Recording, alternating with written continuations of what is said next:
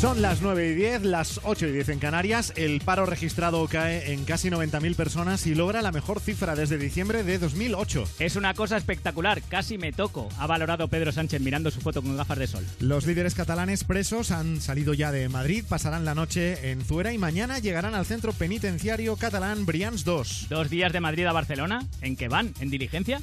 Detenido por corrupción, un alcalde de Ciudadanos que presuntamente cobraba comisiones por instalar semáforos y radares innecesarios. Es el siguiente paso del decálogo de Albert Rivera para convertirse en el Partido Popular, tener su propio caso de corrupción. Enhorabuena. El gobierno ofrece a Quim Torra diálogo abierto y sin cortapisas de cara a la reunión que mantendrá el próximo lunes con Pedro Sánchez. Así terminaba el mensaje de Torra a Pedro Sánchez. Y seguiremos siendo súper buenos amigos toda la vida.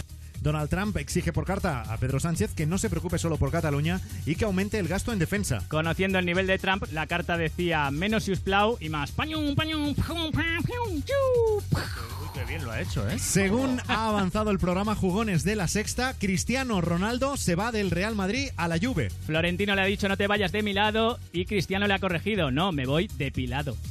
Quique Sánchez Flores es el candidato favorito para hacerse cargo de la selección española. Flores, mmm, no sé, es que le damos responsabilidades a gente con apellidos agrícola y salen rana. Mira Maxim Huerta. Un fallo de Facebook permite el acceso a la información de los usuarios de contactos que habían sido bloqueados. Otro fallo de privacidad en Facebook, o como ellos lo llaman, privacidad, que si quiero o que si tengo. Reino Unido prohibirá las terapias para curar la homosexualidad. Claro, porque todo el mundo sabe que la homosexualidad solo la cura el gazpacho de Bertinos Borne. Hoy es martes 3 de julio de 2018. Hace aproximadamente 50 años la Preisler cenó por primera vez en un restaurante caro y cuando le pusieron el vino para probarlo gritó, pero es que es tuya la botella eh, hecha más copón.